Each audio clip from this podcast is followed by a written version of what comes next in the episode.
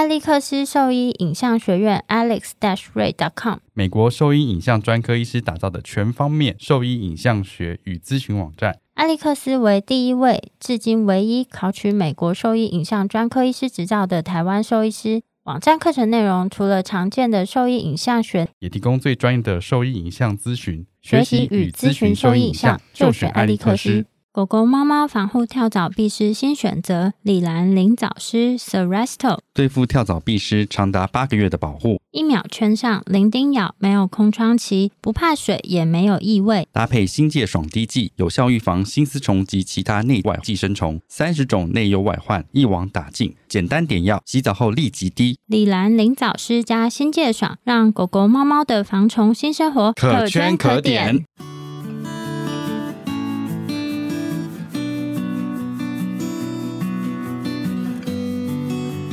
现在收听的是 Wonder Vet Talk 超级好兽医的闲聊时间，我是兽医师萧慧珍，我是兽医师林哲宇 Steven，在这边我们会用轻松谈论的方式带给大家一些简单而正确的小动物相关资讯，也会和大家分享兽医师日常发生的有趣事情。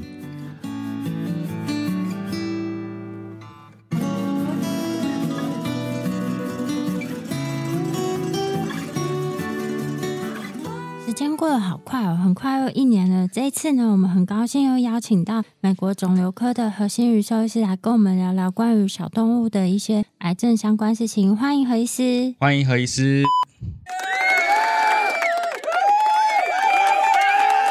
逼什么？欢迎何医师！是有鼓掌哦，没有，因为他这个不一样。我上次我们用的这边是音乐哦、嗯，算了，我到时候再后制。你在后置，好，欢迎何医师，好，谢谢大家。哎，真的一年了耶！对啊，很快。这次回来投票，我们这次没有跟你约到吃饭时间，下次再让我们请你吃饭。对啊，我这次回来，真的不好意思。你们刚问我有没有什么遗憾，就我的遗憾列出来，全部跟吃有关。那最想吃的第一名还没有吃到的是什么？这样不行，没有第一名，没有第一名，没有第一名，都想吃，全部并列对啊，然后可是坐下来吃了两口，就觉得我吃不下了，太多了，年纪到了。就跟现在我们比较难吃 buffet 一样，因为一下就饱了。真的？对啊，我不知道，我真的不知道我大学怎么可以吃这么多。那我们今天就直接开始，因为其实，在临床上，我们最常见到的就是狗猫的淋巴瘤。不晓得在美国是不是也是这样子的情况呢？对啊，因为美国其实我会说百分之六十左右的癌症都是淋巴瘤，可能上次有提到啦，就是大概百分之六十趴左右的 case 都是淋巴瘤相关的 case，所以的确是最。常见的。那这个癌症本身，其实饲主常问我说，为什么我的狗会得淋巴瘤？我觉得这个其实跟没有一定的因子，就是它不是只有一个答案，没有一定说只有一个标准答案，因为很多时候是跟品种还有遗传因子有关。所谓的遗传，在这边讲不是说因为爸爸得了小孩会得，或是妈妈得，这个不常见，主要是说是品种之间遗传，像是黄金猎犬非常常见的嘛。所以只要听到黄金猎犬某些地方肿起来就很很可怕。对。对，不幸的就是，我觉得品种，因为越是热门的品种，在育种上面好好筛选的机会越高，对啊，我觉得我很少听到，就是台湾有一些业者是比较有会注意这些，但大部分的甚至美国都不会。那很多时候，而且拉布拉多这些啊，当你育种，你本身族群越大，你看到的样本数越多。然后在台湾的话，因为小型犬居多嘛，所以在台湾的话，你可能样本数来讲，大部分你去做这个流行病学调查的话，很多你就看到小型犬为主嘛。那美国是说品种的品种就不太一样，这样子。对，就这样。那有时候我们会像我们有时候看到有些，因为其实很多人都是有对品种爱好嘛，然后我们就医院也是有时候我们还有养黄金猎犬啊，然后我就叫他赶快买保险这样。再几年就用到了，就像 就是第一个，就像我们助理他养雪纳瑞，我说哦，你这个什么都有，说胰脏炎啊，或者是脊椎有问题啊，FC 啊，皮肤也会有，心脏也会有一下，对啊，没有，对啦，没办法，我其他还有常见上那个查理斯王小猎犬那种也是很常见，对神经科，这在台湾就比较少见，对它比较少见，没错。那美国也是还好，美国大宗的品种还是黄金猎犬、拉布拉多，还有混种，就混到这些。还是占大多数，嗯，所以你在临床上处理淋巴瘤的比例是很高的嘛？算很高啊，我至少过一半呢。所以每天都要处理这样子的 case。对啊，可能之后会讲到它的标准疗法啦，嗯、就是基本上它的标准疗法还是以我们讲 multi drug protocol，意思就是说用多种药轮流去治疗，才是最标准的疗法。每天至少一到两个固定会进来。其实我对我来讲，不是我曾经可以，就是我们可以开外挂，就是每天一天就是。十几个化疗这样，十几个，对啊。可是我像美国缺工啊，我没办法啊，对啊。所以你那边大部分都是转诊的 case 嘛，对不对？对，我们是后送医院。原则上来的时候都已经确诊了，对，嗯、原则上都是确诊了。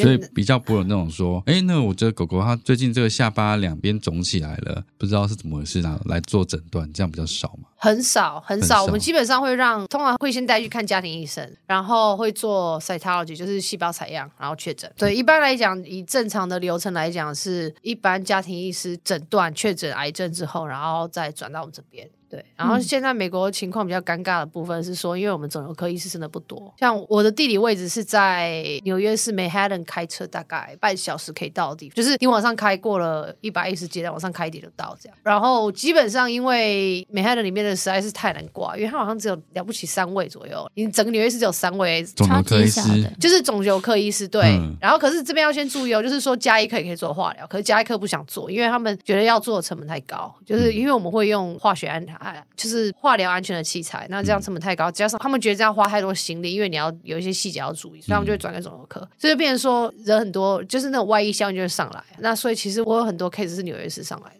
但他们就是分工的比较细啦，就是只要是确诊肿瘤，就转到肿瘤科去做处理。对啊，啊，其实对他们讲是一个成本上的考量，因为其实如果你花一个化疗时间，他们可能可以打十个疫苗之类的，所以他们来讲这不合啊，所以他们就会转给我们做。那我们是都有设定好，所以我们就是我们已经可以用更少的时间样子对对对，分工啊，就分工啦。这个分工制度其实蛮确定的。那如果说没有那么明确的话，你到你那边，假设你转来是没有那么明确的诊断的话，这边应该会怎么样去？做确认，它是不是淋巴瘤？这是就是另外一个我们工作的范围。就是如果今天好像是癌症，是不是癌症？是不是淋巴瘤？这些都会来找我们。这个我们就会用我们现有的诊断的技术去决定。嗯，最常见的例子是，好，你做细胞采样，然后淋巴结是肿大，然后结果发现，哎，细胞学他们没办法确定，他就有点病理学家不敢直接讲说是淋巴瘤，就 wishy washy 这样，所以就会来找我。那很简单，因为如果还有病灶的话，其实我们可以考虑做。我本身是。偏好做 flow cytometry，flow cytometry 就是叫什么流式细胞，胞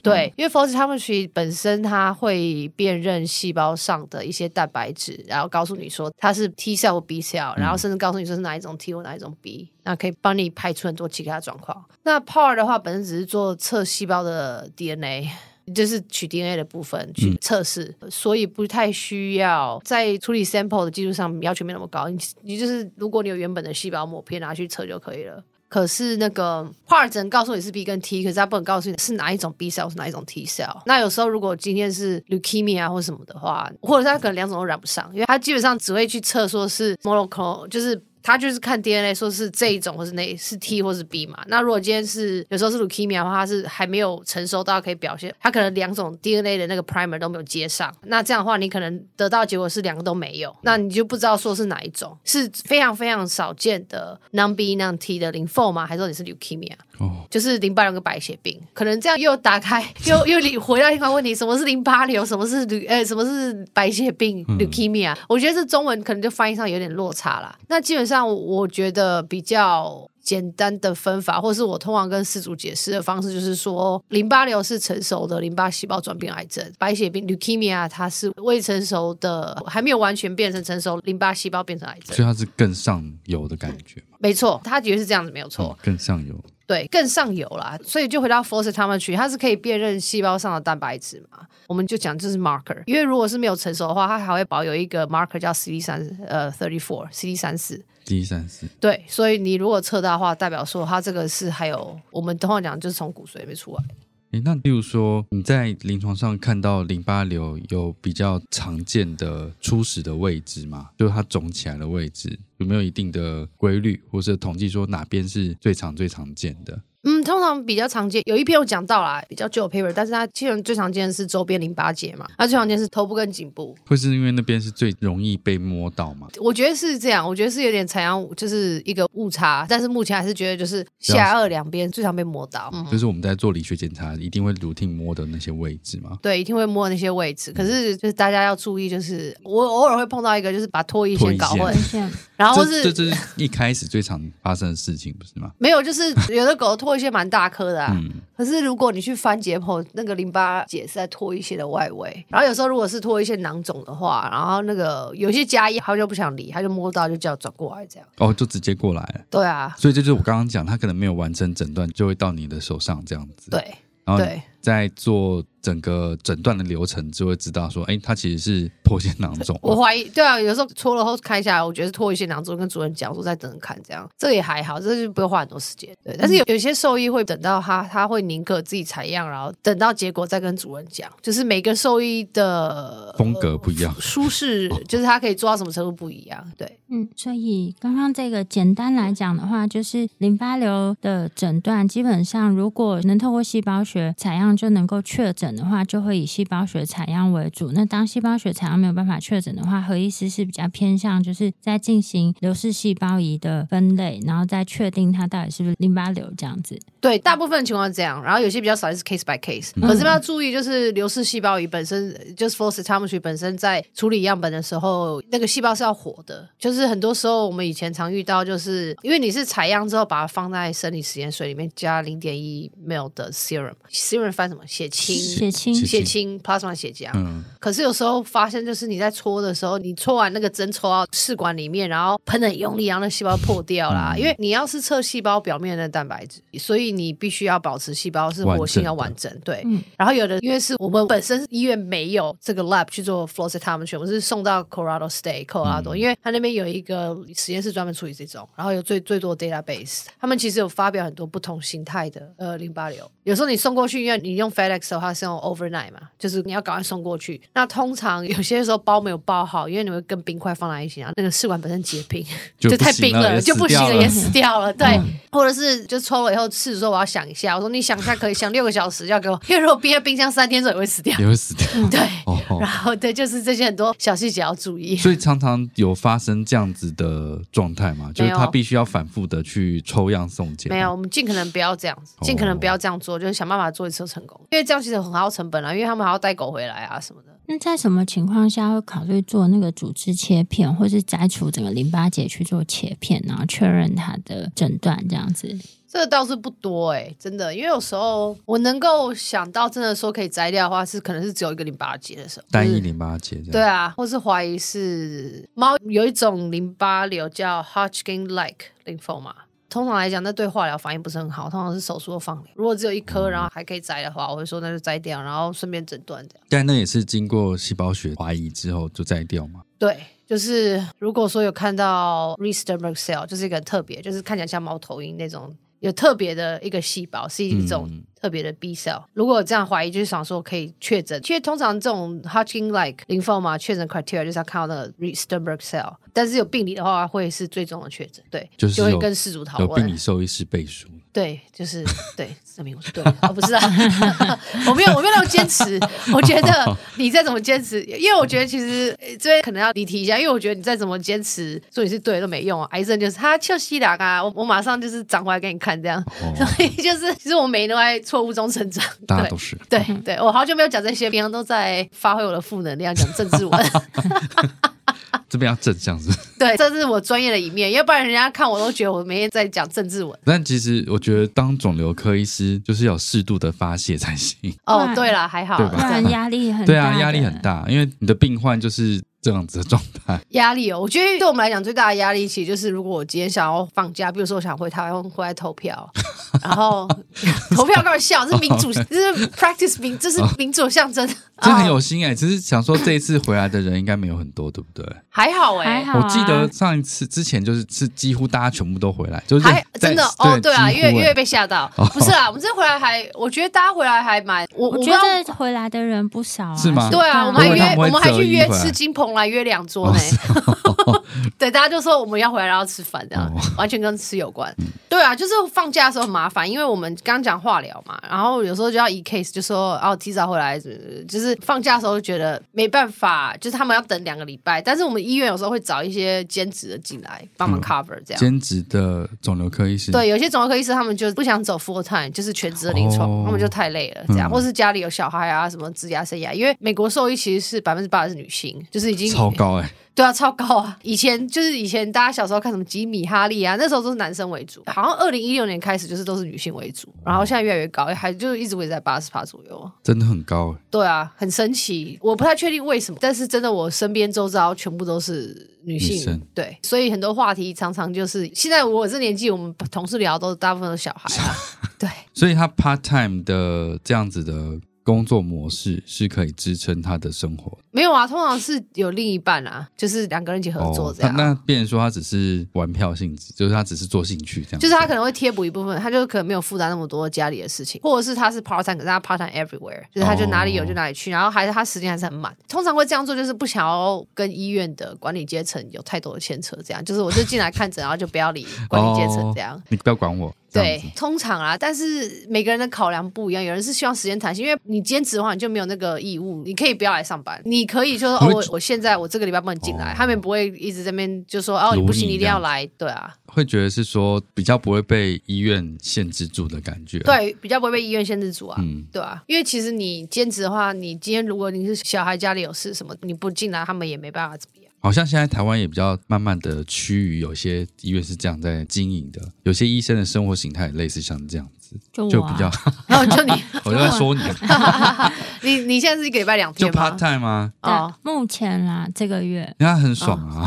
哦 你是心有怨，嫉你是嫉妒吗？不一样了，因为我之我之前是就是两三个地方 part time，可是我发现两三个地方 part time 比你一个地方 full time 还累，因为你很难请假。为什么？就是你的病例就是在那几天会回来嘛。对啊。然后你一请的话，你就要隔一个礼拜或者两个礼拜才能再看到他，那你还是要去 take care 那些病患的时候，你就很难再把那个班补回去。所以我觉得那时候多个地方兼职比单一个地方 full time 还难请，因为你单个地方 full time 就可以跟其他同事协调。对啊，我这个觉得是跟环境有关系，因为我我像我朋友他在 Boston 的 Angel Memorial 兼职，然后他就是因为只有他，我不知道为什么最后只剩下他会固定去。他是肿瘤内科嘛，就就是因为他只有他，然后他想请假就请假，结果 Angel 找不到其他人，感觉就是别人说他们不接新 case，他们只接院内其他科目转过去的 case 这样。他还是会尽量把事情安排起来，可是变成说他就是钱少赚一点，但是他的时间弹性，这样感觉真的资源很有限。没有这样的话，台湾的老板会说这样不行，对，就不一样。对啊，就你们这里惯员工这样就不一样。对对对对，就不一样。台湾人其实是非常勤劳的，真的啦，真的，而且很容易被吓唬住。真的吗？我觉得是。像美国，他要拿什么契约给你签，你会不看就签了吗？不会，我会看呐。劳动契约，劳动契约。对啊，或者他们或者是你看完之后，他说这没什么呢，就让你签。你这会选择拒绝 啊？对啊，这种对扯扯太远，太远。可是先讲，就这种，我就会觉得你叫我怎么说没什么的，一定会一定有一定有问题。对，好啦，哎，回去讲你巴黎的事情，对，不然讲不完。然后我刚讲到 flow cytometry 跟那个 PARM，其实分歧没有什么变啊，就是这一般的其他肿瘤是雷同的吗？不一样，因为你的分期其实大部分都是照人医那边接过来，WHO 的标准。我分期可以快速讲一下，淋巴瘤一共有五期，然后没有第零期，像肥大细胞有第零期。我现在回想一下，我通常是我只有遇过第一期，我记得是没有第零期。反正第一期是只有一个淋巴结。你想象一只狗在你面前，以横膈膜为划分，就是前面跟后面。然后第一期的话是有一个淋巴结，不管是而且在横膈膜的一方。然后第二期是说你超过一个的淋巴结。可是，在横膈膜同一边，同一侧，嗯。然后第三期是说，你有淋巴结在横膈膜的两边，头跟尾，就是比如说你头部、你下颚这边有一个，然后膝骨有一个，那就是 stage three，哦，那就是第三期。嗯。然后第四的话就是 liver spleen，因为他们肝跟脾，因为肝跟脾其实也是淋巴系统一部分，算算一部分，所以其实那样也 OK。然后第五期就是在这些常见的位置以外，比如说皮肤。眼睛、神经系统，像脑跟脊髓这样，这些都是第五期，或是对、啊，血液，血液也是，骨髓也是。然后这叫 staging，stage five，对，staging，staging，简单来讲就是了解癌症散布到身体的什么地方。那我常在临床常见，就试着遇到反应，通常都是他们会第一个反应说，淋巴瘤是不是局部的疾病？可不可以我把这些看到淋巴全部切掉就可以？我说不行，他们是系统性的疾病，因为你是整个淋巴结系统都有得病。然后另外一个就是他们有时候听到 stage four 或是肝跟脾都有淋巴瘤的时候，他们就会说啊，怎么办？内内脏也有了，然后崩溃，对，还会崩溃一下，很多啦。有些我刚才讲说没有，就是 stage 三跟 stage 四的预后是一样的，所以其实没有差别，是 stage 五会比较担心一点。然后刚刚前面我一个刚刚你们讲 B 跟 T 的时候，我要稍微补充一下，就是一般来讲淋巴球一，我今天讲就是非常的粗略的粗略分量，就是我在纽约看诊的时候，我怎么跟事主解释？嗯，就是有两种淋巴球，一个是 T，一个是 B，然后他们常常会讲什么哦，T T 是 terrible，B 是 better，但是我觉 得啊，因为那是跟愈后有关，但是基本上我觉得 B 跟 T 的愈后，只要你的疗程用对的话，是没有太大影响。但是 B 跟 T 本身功能不太一样，因为 T 就是专门攻击外来病原体，什么细菌啊这些的。B 本身是制造抗体为主，就是记忆细胞的制造蛋白、抗体蛋白这些的。这两个功能稍微不一样，所以临床表现出来以后有一点差别。嗯、就是我就用最快的方式让试图了解 B 跟 T 是不一样，因为他们只记得 B 是 better，D 是 terrible，然后就是一直记得。大家可能都是这样，大部分都是这样。对，最简单，最简单，没错。然后狗猫分歧，你们之前问说狗猫分歧上有没有什么差？猫其实很少在看这些嘞，猫主要是看部位。我觉得猫是一个非常独特的生物。猫想做什么？外星生物。对，猫想做什么做什么，我们没办法管。没有准则，没有准则，没有啦。猫主要是看部位为主，就是我们会看肠胃或是淋巴结。可是猫最常见其实是肠胃型的淋巴瘤。其实肠胃型淋巴瘤在猫来讲就是第五期。你如果真的要照那个分期的话，就是第五期。就一开始就是第五期。对，但是不见得是最差。嗯，就是大家不要误会，猫的标准就是你只要猫在生病的时候状况还 OK，可以吃。就是猫本身生活品质是一个预后表现。如果猫一开始得病的时候又没办法吃，然后瘦很多，然后对药物也没反应，那就是很普，预后就很差。那如果一开始其实没怎么样，还会吃啊什么，那可能预后就好一点这样。嗯，所以其实猫本身它没办法用一般的规则去判断。然后主要是用部位去看，就是有鼻腔淋巴瘤、肠胃淋巴瘤、肾脏的，然后有些是甚至皮肤型的，可是很常 很少见。就是有一个 case report 在这种，那很久的 case report 一定会有更多啦，但是就是很 far and few。意思就是说，当你看到的时候，你要记起来。像是那个有一种比较不常见是 tarsal，就是 tarsal 是台湾翻什么？脚脚板吗？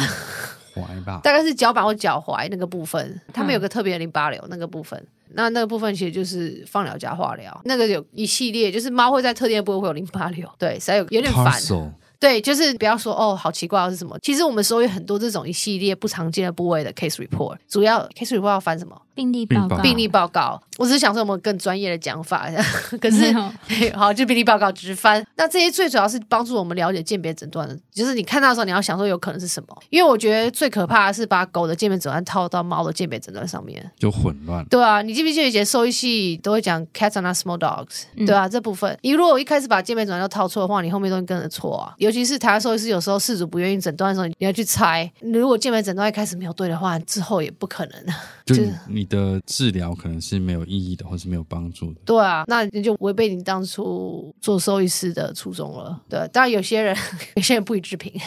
所以分期的目的是在于知道这个淋巴瘤的严重程度跟影响范围，所以有点像期数越高，代表说通常它的预后是越差的这样。对，一般一般 paper 它 quote 的是一般你们查的，大家查在看讲预后的时间都是以 stage three 或 stage four 三跟四期，就是最常见的。对，第五期的话可以很差，大部分很差是指说可能一般来讲，在那个第三四期的平均存活时间大概是多少，然后以及。假设第五期单独来看的话，大概是多少？一般 paper 它 reference 是说，你还要看治疗方式啊，嗯、对啊。如果你今天做标准疗法，然后狗的大概第三球第四期存活时间大概有的 paper call 你，因为他们除了存活时间，还会看说第一次 remission 就是你、嗯、那叫什么有反应，治疗后有反应消退，治疗后反应消退，这样讲讲消退好了。嗯，你第一次消退时间是多少？多少？通常标准疗法的话大概六到八个月左右，然后你存活时间大部分都可以到一年到一年半，因为你复发之后你可能还会再治疗。然后有人复发后就不治疗，那那就当然时间比较短一点。嗯，对，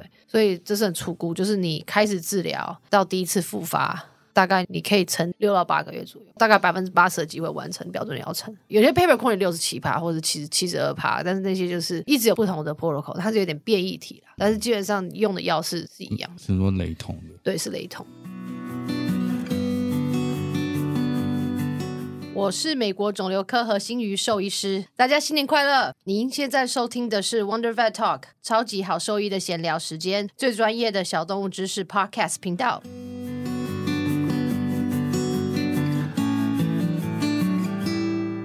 那如果说是到第五期的状况的话，大概他们平均的存活时间，现在应该讲中位数存活是对，嗯。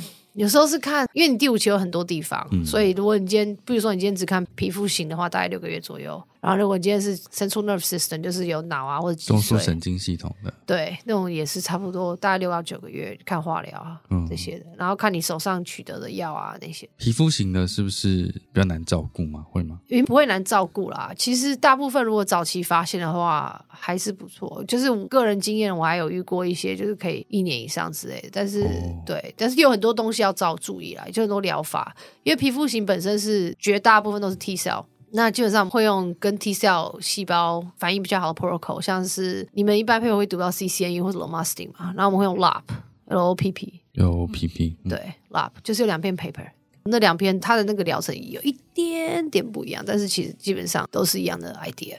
那皮肤型在你那边算是常见？不常见，欸、就是、嗯、相对很少见，相对很少见啊。哇、嗯，就是大概几个月会来一个。所以它没有特别看到的品种，还是说都是黄金之类的？没有特别看到的品种，就不一定，不一定。然后也是有 B cell，可是那个是不同形态的，那个就比较像是 typical stage five。有些 T cell 是我们有皮肤型，如果真正的看的病理上写是 epitheliotrophic。就是它是长在皮肤表面，然后往下 infiltrate，就是往下长一点这样。嗯、然后有的是没有，只有在表面，它是长满整个皮层，这个皮肤型的。这样等一下那个，哦、我想很难啊。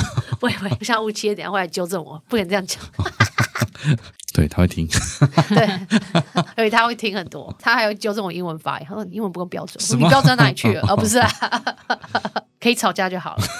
这样就够了，这样就很够。对，跟美国人吵架，这样就很够。我没有那么好战啦，就是有时候美国人太机车，我会讲一下。哦、基本上刚刚这些，就是比如说分歧啊、分类，主要都还是在狗身上嘛。然后猫，我就稍微总结一下，因为我怕我们的聊天比较混乱。然后在猫的话，就是一般来讲是比较不会去看它的分类，或是临床上的分歧这样子。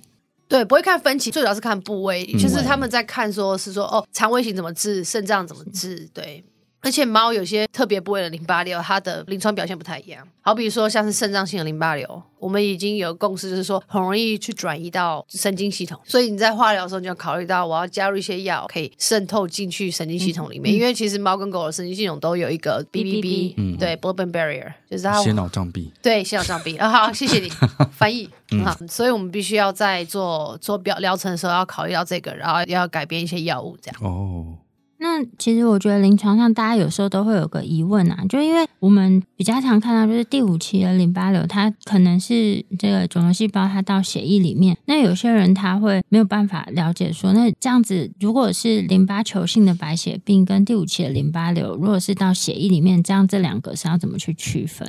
基本上刚刚讲过，就是靠那个 flow cytometry 啊，可是其实流式细胞仪对啊，可是其实两个预后都不太好。大概 Colorado State 那边 data 更惨。上次有一个，我上次有收到一个 leukemia，给我九天这样，他 data 本身就九天。后来那只狗活大概两个半月，快三个月。他们的治疗有非常不一样？基本上没有，就算你是不同学校出来的，还是不脱，就是用 CHOP 或者是 Doxil slash Cytoxan，就是意思就是其实大家也没什么好药可以用，没有什么神药。嗯、基本上就是如果主人愿意就试试看，但是以后不会太好，主要是生活品质的问题。对，那、嗯、大部分肿瘤科医师还是会取，就像我刚刚讲，就是用 CHOP 或者是只用 Doxil 跟 Cytoxan，因为这两个是算是对骨髓白血病最有效的。那插一个题外话，他在做像这样子的淋巴瘤的治疗期间的话，比如说我们刚完成化疗，嗯，你会有什么样的建议或者是重点提醒给主人在照护方面？你说刚完成是说整个疗程做完，还是说每一次疗程做完？每一次疗程做完，嗯、就就是说食衣住行的这些方面。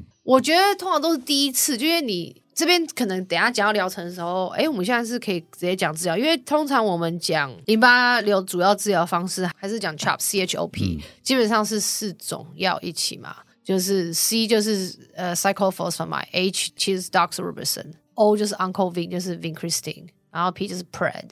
基本上，chap 本身的 schedule，好，我跟主任讲，十六次的治疗，慢慢的在二十五个礼拜内做完。有时候有人会用十九个礼拜，那那没有什么太大的差。然后大概每四个治疗是一个 cycle，是一个循环。第一个礼拜跟第三个礼拜用的药是一样，就是 Vincristine。然后第二个礼拜是 Cyclophosphamide 口服的，台湾好像有打的嘛，打的用口服的，现在都口服了。OK，对，比较省事，比较省事，对，没错。然后第四个礼拜就是 Week Four 的治疗，就是 Doxorubicin。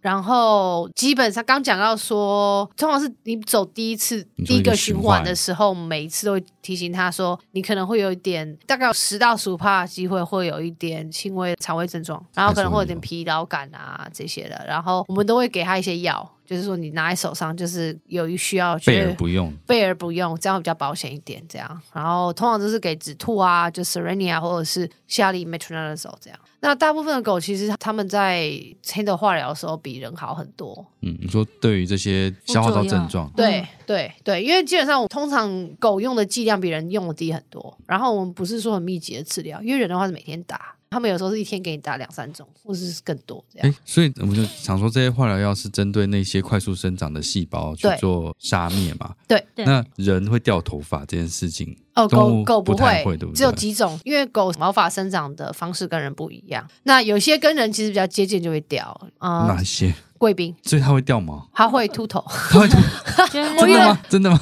没有，就是很难，慢慢它会长回来啊。全身性的就是开始有点脱毛，就秃这样子。对，因为它的毛发生长方式跟人比较接近，所以它是那就 standard poodle 也是一样。因为狗像像拉布拉多啊那些，他们是会一直在长，嗯，就是会一直掉毛。对对对对。那他们有一些像贵宾那种，就是会长了就停就停住了。哦，对，所以贵宾、古代牧羊犬。所以他一化疗之后就会老十岁。我以前遇过一个，这就涂在头上。真的。对，主人有很困扰吗？没有，他们觉得很好笑。真的，他们觉得如果副作用最坏就这样就没差。哦，也是，也是，对，反正不太需要用什么。对啊，哪有关系？又不像我们要出去的。对啊，可以戴帽子啊。他们不在意啊，狗不在意，狗不在意。对，古牧跟贵宾比较常见，比较常见。然后有时候有些约克夏梗犬类的，梗犬类，对，就是基本上梗犬类会秃头，有有机会，一定的机会。好像还有其他，我现在脑袋一下想不起来。我有遇过黄金猎犬，就是全身开始秃毛，但是也只有遇过一只黄金猎犬，大部分都是小型犬比较多。嗯，对，小型犬，但有时候会稍微验一下甲状腺，就说哦，跟它无关。对，check check all the box，确定不是怎么 hypo 这样，不然转去皮肤科，皮肤科第一件事他们一定都会验甲状腺，大部分。等下我突然觉得吴奇隆，我想，不是我说的，不是背后领，背后领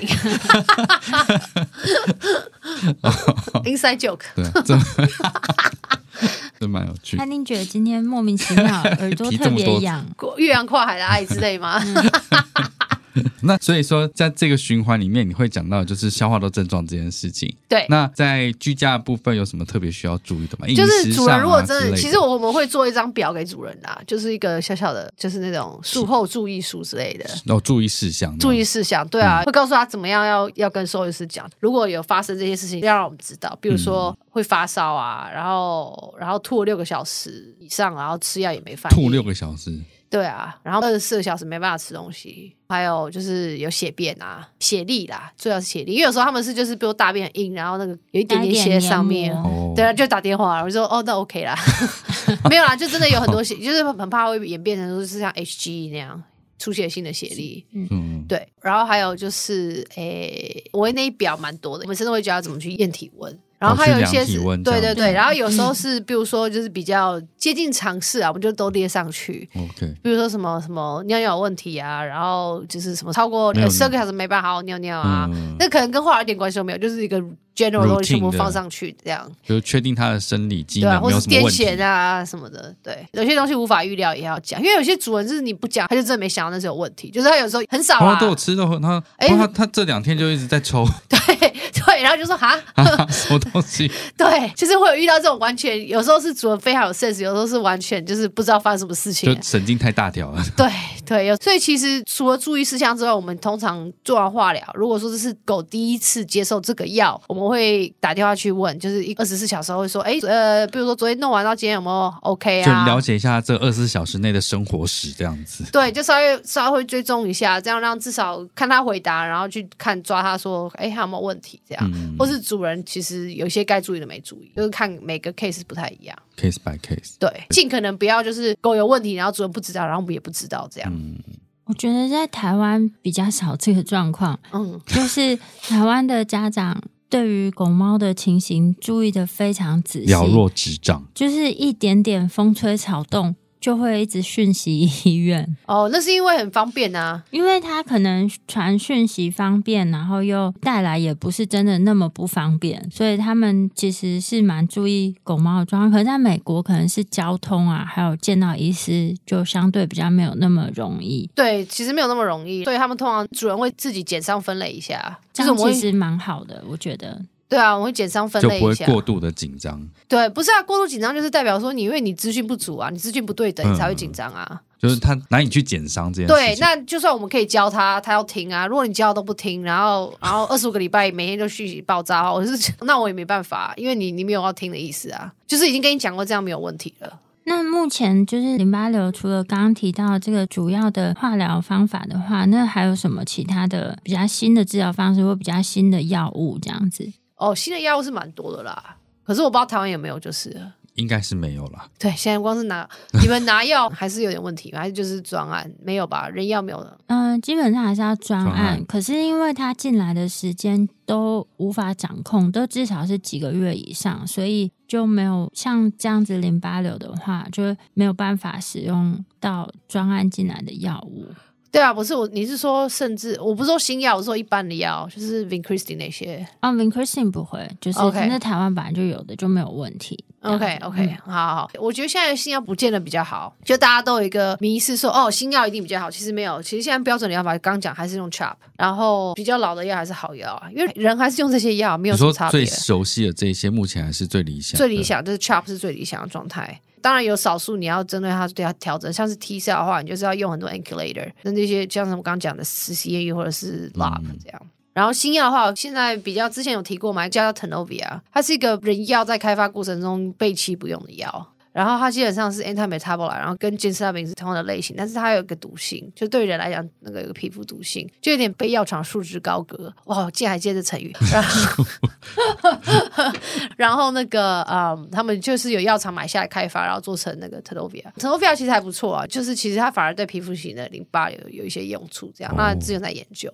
这样。那可是这个药非常贵，因为药厂要回收成本。哦，因为它适应 适用的适用的 case 也少，对不对？没有啊，就是淋巴瘤而已。哦，oh. 对他们曾经有想说试试看能不能治 round cell based，就是比如说肥大细胞瘤啦、histocytic 这些的，嗯、然后但是他目前还没有什么打不赢，河道上没听到什么东西。对，有啦，有其他的东西啊，有蛮多比较令人振奋的新药出来，但是跟淋巴瘤没有什么关系。哦，oh. 对对。然后另外有一个就是号称也是一个像叫 Laverdia，Laverdia，对 Laverdia，就是它有点类似标靶药物。它基本上就是以最简单的方式来讲，我每次这样讲就觉得后面的解释一定很难，不好，不然不简单。好啦，基本上就是细胞正常防卫机制，就是你一个药物进来的时候，那个细胞本身会把它排出去，就是外来的嘛。对，因为它如果不排出去的话，可能就会造成细胞死亡嘛。那所以它就有个机制。那癌细胞有时候它回避化疗药的追杀，就是它会加速把。药物排出去的机制，嗯、它就是你进来就 pump 出去，一直 pump pump pump pump。然后这个标靶药物的用意就是把那个 pump 挡住，塞住它，对，把出口挡起来。对，就是有点类似那个概念。因为基本上他们发现就是说，就算你没有给其他化疗药，你只要扰乱它这个机制，有时候就会造成细胞，自己就会死。就是对对对对，我我这样讲就是非常的简洁，可能省略很多。希望 这样我也听得懂，很好。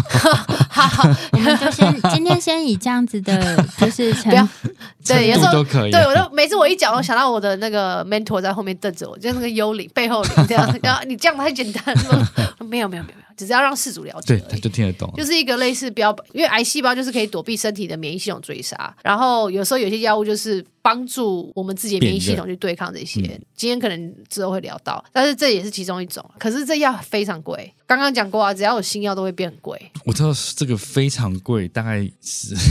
好吧，我跟你讲讲 Tanovea 好了。我以前治过一只五十公斤的狗，然后一剂要两千两百块美金。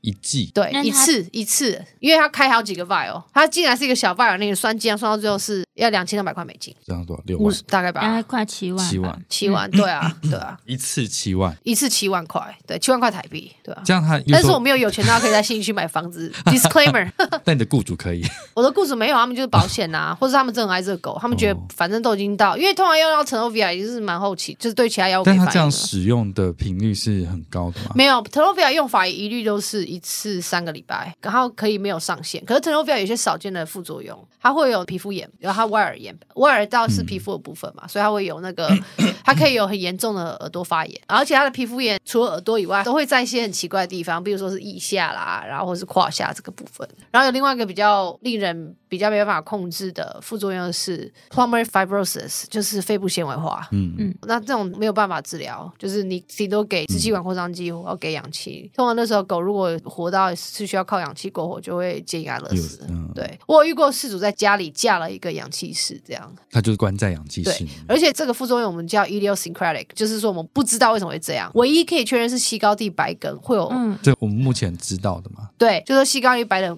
呃，Westy Highland 不能用这个药，因为它本来就会有比较高的肺部纤维化。对，就是在做临床，就是在第三期的时候发现说，西高地白人特别会这样，因为他们本来就会有，这没错，但是他们对这个药反而更有问题，这样。就是他的感受性更高，这样。对。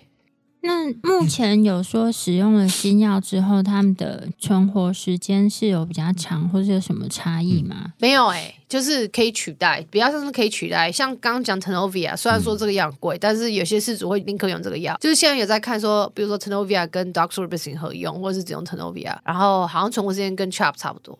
哦，那对有些事主来讲是可以接受，因为他们不想要 CHOP 的话是你要来医院十六次嘛。嗯了不起十二次，就是你有时候是十二次，看你要怎么去。礼拜二的那个 cytoxin 可以在家给，嗯、就是你去做 CBC，然后你做血检，然后看起来 OK，你就可以给。可是对有些主人来讲，开车下来或者是狗很不喜欢去医院的那种，他就宁可做 Tenofovir，因为 Tenofovir 是三个礼拜一次，然后做五次就可以停，就是它相对更。需要跑医院的频率更低一点，对，会比较时间上会比较少，就是需要来医院次数比较少，可是价钱是差不多。哎，Tenofovir 它是一个怎么样给予的药物？就是要慢慢给，三十分钟的那个，慢慢对，infusion 三十分钟，而且你要算，就是算，然后要 dilute，然后再抽出来。所以其实我的护士很不喜欢做这个，因为我们美国的治疗是给护士，都是护士在做的，算是有 license 的。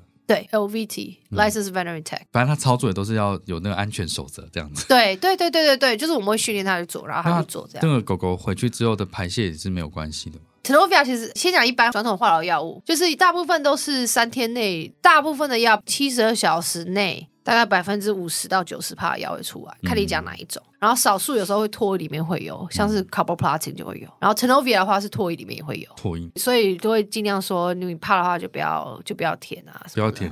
对对，就会注意，就是主要说你家里如果有女生尝试要怀孕，或是已经怀孕，或是在哺乳，就是。先不要，这你都在那个表单上面都会有，会稍微讲一下，就算 disclaimer 一样。所以你看，如果我们会跟师傅这样讲，因为他们带回家的时候，那个残留物已经不高了。那对我们来讲，第一线 handle 这些药物的人，所以我会建议说，兽医在给化疗药时候要注意，因为是真的会有影响。你接触的剂量是最高的，对我们接触的部分最高，所以如果兽医要给化疗药的话，我建议真的要好好注意，因为在人医在人医没有建立那个概念之前，就是都是也是护士在给化疗药，然后护士他们流产机会很高，不能受孕的机会很高，然后出生。小孩很容易有问题，这样，所以这些东西大家都要注意。都都不是当下可以知道的事情，不是，并不是，对，对，并不是，就是可能有时候是怀孕的时候，小孩出问题才还在肚子里的时候，就是医生说这小孩有问题，才知道说发育过程中可能有影响到这样。嗯、对啊，如果我就觉得，如果台湾人这么注意，就是吃到什么或者是打疫苗有什么问题的话，嗯、我觉得他们对在化疗这部分也要注意。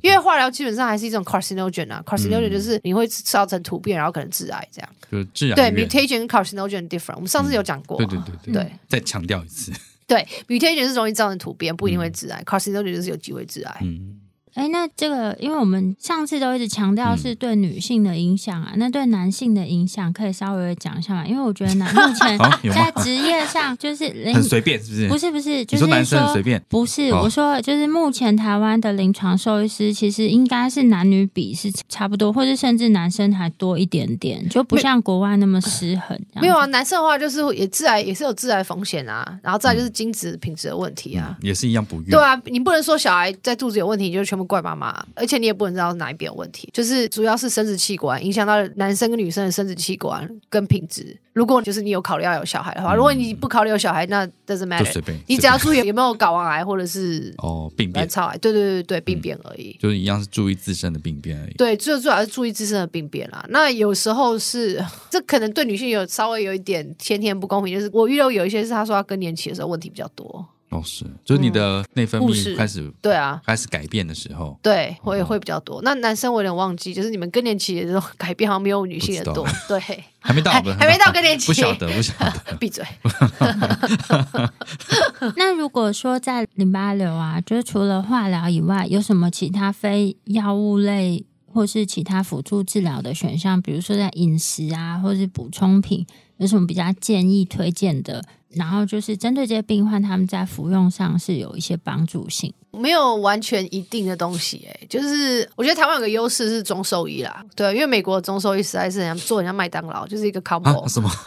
就是他们美国有个 Child Institute，然后他们会训练，可是他们把东西简化到不能再简化的地步。嗯、比如说，他们就会说：“哦，你今天是淋巴瘤，然后你就会给这个。”呃，什么什么 A 套餐，A 套餐，然后什么 Max Formula，或者是这个，或者是 他们有一些奇怪的名字，然后是有什么四君子汤之类，然后就开给你这样。可是问题是，里面有一些跟我认知的中兽医东西完全不一样。然后我就看他的 content，然后里面有人参之类，然后我就会问台湾，然后就反正就是怎么会给这个？对，就是因为他已经把它以简化成一个一个套餐了，然后里面有些东西没有拿出来。因为中兽医其实我觉得就跟西医一样，是个非常注意，是一个 case by case。用现在最夯的讲法，已经其实已经不。行了，personalized medicine，个人化医疗，没错。我基本上中医也是一个 personalized medicine 的概念。嗯、那你就他就是一直记，每次他一来，我就可以，我跟他说，让我猜一下 Max Formula，他们就说你怎么知道？然后他们就会问我说，他是，然后有我有遇过事主这样子就跟我说，Max Formula 是不是因为你是 Asian？我说不是，真的。就是一些很北烂的东西。看你的那个皮肤肤色就知道你什么都懂。对，他们会这样，他们就会说：“我可以问你中医的问题。”然后就开始，然后而且是 unsolicited，就我还没说 yes 就开始问，然后就很烦。台湾的部分就是这个部分是跟那边不太一样的。对，就是没有办法做到那么 personalized。有一些号称，有一些有有我有遇过一个，就是双主修，他是中兽医跟。肿瘤内科的，他说他号称他是 personalized，可是开出来的东西我还是觉得还是一样 mass formula 没有啦，哦、就是取换汤不换药，有点有一点有一点、哦、对，然后我就有点啥算了，放水流不干我的事。不过回到补充品的话，我倒觉得没有什么特别万灵的，只要狗会吃，吃的开心就可以。然后通常我会建议，因为化疗有一个问题，就是如果你给它吃很多抗氧化的东西，可能会影响到化疗的功用，嗯、尤其是像 Doctor Robinson，因为 Doctor Robinson 本身会制造一些。氧化剂，然后去伤害 DNA，就是淋巴瘤 DNA，所以你不要给他看氧化，理论上会有影响，但实际上就是没有完全的验证。没有人，没有人去做这个研究。也好像好像有一，我我想一下，好像有一篇，不过不过我我我现在脑袋一时间没办法回想。这样以前有一个谬论啊，就说因为癌症病患乳酸值很高，所以不能给 lactate ringer。然后后来就 David Bell 就写教科书就说狗屁啦，我我们来试试看，就根本没有影响，哦、就测的都一样。哎，那我这个你不要，你不要把它放进去，你要剪掉。当播不当播？为什么？不是因为我还讲一句，我要讲一句话，我不要用这个讲，这么严重？干什么？哎，把它逼掉啊！把它逼掉。好 好好，好，好了，我会处理啊，放心啊。给我压，你就会听到那个。好，可以啊，可以啊，不要要把当播不当播放进去。OK，OK，没问题。这样我就知道我会听起来 podcast。今天再次感谢何医师来我们的节目，跟我们分享关于犬猫淋巴瘤一些知识。然后，如果说对我们分享内容有兴趣或者有疑问的话，都可以上我们的网站，我们的网址是 triple w 找 wonder vet dot com dot tw，或是 Google FB 搜寻 Wonder Vet 超级好兽医都可以找到我们哦。喜欢我们的内容，可以点选 Apple Podcast 上链接，请我们喝杯饮料哦。那今天节目先到这边喽，谢谢何医师，谢谢何医师，谢谢大家，随时欢迎回来玩啊，欢迎，好，拜拜。